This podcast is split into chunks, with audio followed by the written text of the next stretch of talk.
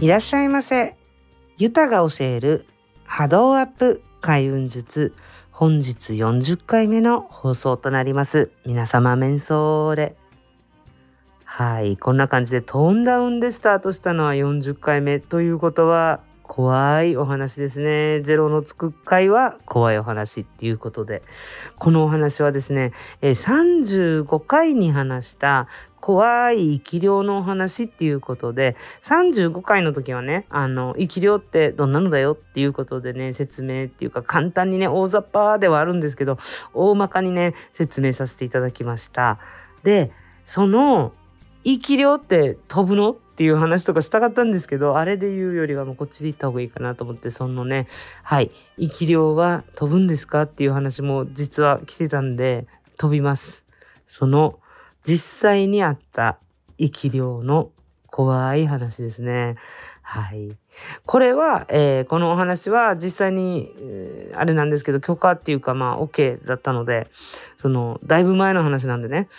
えー、中身がね、ちょっと分かりにくいようにちょっと少しだけ構成は変えてるんですけど、中身は一緒です。あの、登場人物がちょっとね、分からないようにはしてあります。はい。ということで、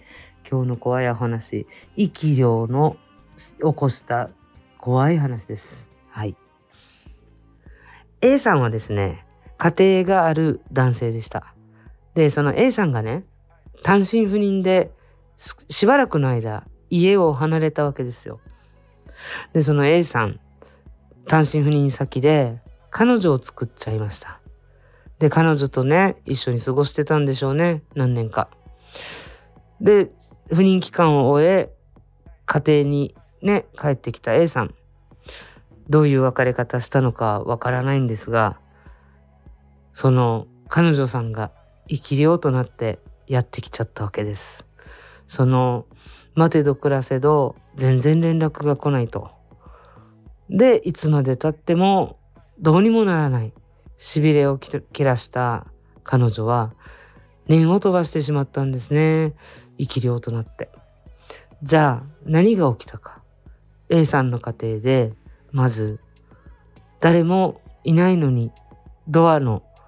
ノックが聞こえたりドアのノックだったらいたずらとかね風のせいかもなんて言ってたのがピンポンが鳴るようになったんですね。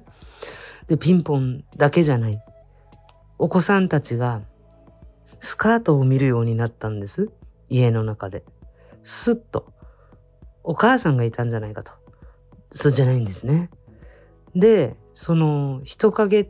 ていうのを何度も何度も家で見るようなことが一人だけじゃなくって家族みんなに起きるようになっちゃったんです。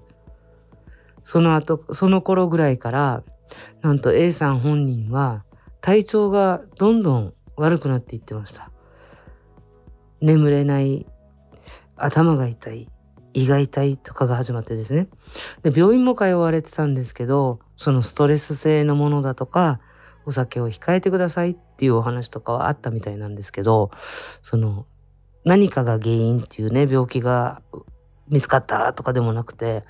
だでも元気はなくなるんですよね。正気がなくなるっていうのかな。で、ついに起きました。ある日、A さんが、もう年の瀬ですよ、12月頃、A さんが家路に向かって高速道路を運転している時、ものすごい痛みで胃がね押されるようになってもう運転できないと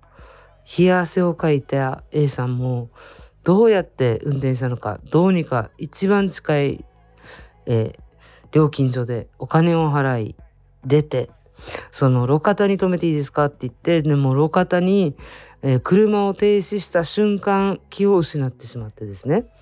そこから救急車で運ばれて救急センターの方に行ったんです。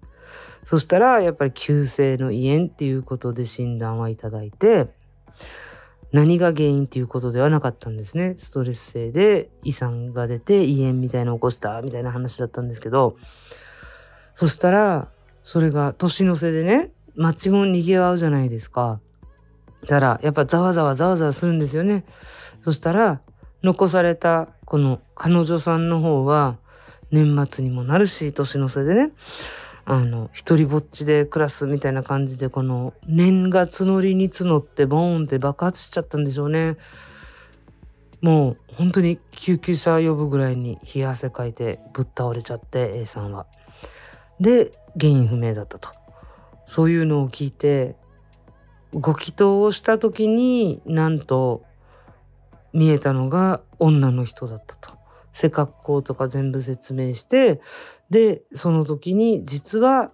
赴任先で彼女がいたっていうのをまあ自白するっていうかねそういうお話になってねもうそこからが大変ですよ。このお祓いをしたりどんどんどんどんお祓い何度も何度もお祓いしたりとかね除霊浄化みたいなこともね家ほん家の中も外もご本人も家族もっていうのをやってもやってもやっぱり強い時ってすぐには抜けないんですね。一瞬抜けたように思えるけどまた調子が悪くなる。でご家族にはそんなに来なかったんですけど家でねカサカサするみたいなとかも一瞬は収まるけどやっぱり A さんがねちょっとあの調子が悪くなると家でもまた物音がしたりっていうね影が見えたりっていうのが何回かあってそれがやっぱ長い年月そうやって執念持っちゃうとなかなかね消えないっていう感じででも今はもう全然大丈夫なんですけどその時ありましたなのでこの生き量飛ばされてしまったとかっていうのはもうこうやって除霊しないといけない場合も本当にあるんですけどあのなんだろうかねその私がその時に A さんに言ったのはちゃんとけじめはつけるべきだったと。何があったにせよもう怒ってしまったものはしょうがないしそのうやむやにしてそのままできたっていうのが一番悪くってその車でね起きたのが不幸中の幸いで料金所も近かったから何ともなかったけど本当にもうこれがねタイミング悪ければ大変なことになるじゃないですか。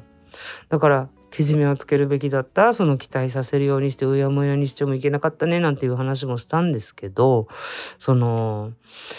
飛ばされた時まあこれは本当に怖い話っていうことでちょっとお話ししてるだけなんですけどまあ普通に飛ばされた時に皆さんに思っといてほしいなと思うのが受け取らないと思うこと。しっかり切ること。であ怖い怖い怖いとかって一生思うんだけどそうじゃなくてもう怖い怖い怖いなんて言ったらもう好き見せてるのと一緒なのでね。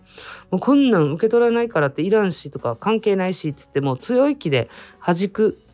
のもやってください。で相手のことを逆恨まなんていうの恨み恨まれて逆に同じように恨み返したら逆恨み状態になってこの応戦してることになるので矢が飛んできたら矢を持って応戦してはいけないんですよ。で私は何も持ってないのでもうこれお返ししますっていうことで U ターンさせてくださいね飛んできた矢。本当でも本当にねこれもう怖かった話なんですけどこの時はもう私ももうあのご祈祷みたいなことをしてももう鳥肌立ちまくりだし、なんていうのかな あの、もう今思い出してもちょっと怖いですね。なので、あの、そうね。とにかく受け取らないという強い気持ちを持つこと。で、逆に、あの、DM とかにも来たんですけど、あのね、メッセージいただいたのが、あの、私ももしかしたら飛ばしちゃってるかもしれないけど、どうしたらいいですかって言われたんですよ。こんな時はね、あの、飛ばしちゃってるかもしれないと思った瞬間ちゃんと消えます。あの、羨ましいと思っていいな、いいなって思うんじゃなくて、あ、憧れだな、よし、自分もそうなるように頑張ろうみたいな感じで切り替える。その、ただのいいなじゃなくって、それを糧に、じゃあ自分もいいエネルギーもらったからそっちに持っていこうと、プラスに変えるようにするっていうのかな、飛ばしてる方向をね、尊敬の念を送るとかね、言うじゃないですか。敬意を見せるみたいな感じで。そんな感じで切り替えていく。で、そうだね。この、この A さんのケースの場合だと、もう、男女の事情みたいなとか、こんなのがもう、もう感情もみ、なんでめちゃくちゃみたいな感じだったんで、これはちょっと根が深かったんですけど、そうじゃない場合、男女とかにかと問わず、男同士でも女同士でも友達同士でも、やっぱこういうのって起きるので、ただ、飛ばされた時は、その誤解を解けるんだったら解いてやる。ちゃんと、あの、なんていうのかな。まあ、10人いたら、10人考え方とか受け取り方とか違いますよ。同じように話してても、あの、どう感じるかはみんな10人自由じゃないですか、それぞれ。なのでね、この時にちょっと誤解があって、それを直したいんだったらちゃんと直してやる。あの、これがね、上司と部下とかの関係であっても。で、もしそれがそういうタイプの、だから35回目に話した通り、息を飛ばしやすいみたいな、なんか想念の持ち主、エネルギー、ヴァンパイアみたいな感じだったら、もう、なるべくは避ける。その、いらんねんとっても、いらないねん、いらんねんってなんか大阪弁みたいになっちゃったんですけど、いらないねんとってもしょうがないので、あの、なるべく避ける。こういう人は。とかもね、やった方がいいです。はい。実はね、そんな感じなんですけど、とにかく浄化大事だから、あの、なんだろう、体、体調とかが悪くなったら、やっぱ自分の波動っていうかそういうの下がるので、好き与えちゃうんですよ。だから好き与えないように、あの、習慣づけること本当大事なんで、それはやっていただいた方がいいなと思います。生き量ってね、あの、本当なんか、いつまでもいつまでもっていう感じで、なんかほらもう、だから、な、何を思うかみんなの自由なんで、それをたまたま執着心がこういうふうにね、なんか、信じて待ってるのに来ないとかなっちゃったら、あの、なんていうのかな、そういうの？飛ばしちゃうんで できたら、うん、しっかりね、けじめをつけた方がいいんじゃないかな、なんて思いますよ。で、あの、逆に私がもしこの人知らないんですけど、あの、このね、置いてかれた彼女さんに言いたいんだったら、もう、ちゃんと、きっかり、なんていうのかな、切り替えて、前に進もうなんて思うんですけどね。はい。ということで、これはもう一応許可取りっていうかやってますので、20年、20年前の話じゃないかな。と思います。もうちょっと前なら21、2年になりますね。下手したら。っていう話です。はい。っていうことなので、もう大丈夫だなと思って話して許可ももらってますので。はい。っていうことでね、もうちょっとゾワゾワしちゃった。まだ。もうだから今日はこちらからはおまけ川柳ということで、ちょっと気分変えていこうかなと。拝んでも消えてくれない洗濯物。ということでですね、あの、これ冗談で娘に言ってたんですけど、あの、私の目の前にですね、山盛りの洗濯物、かごいっぱいの洗濯物があって、洗わないといけないんですよね。そしたら冗談でですよ、娘に。ねえ、なんかさ、ちゃんと拝んだら消えたりしてくれる、なんか例とかもあるのに、洗濯物は拝んでも消えないって言ったことがあるんですよね。そしたら娘が一言、頑張れって言ってました。だから、また今から洗濯物洗ったり畳んだりしようと思います。はい。皆さんも良い一日をお過ごしください。今週も最後までお聴きくださいまして、ニフェーデービル、ボディービルっていうことでですねね。この番組はクリックボイス沖縄の制作でお送りいたしました。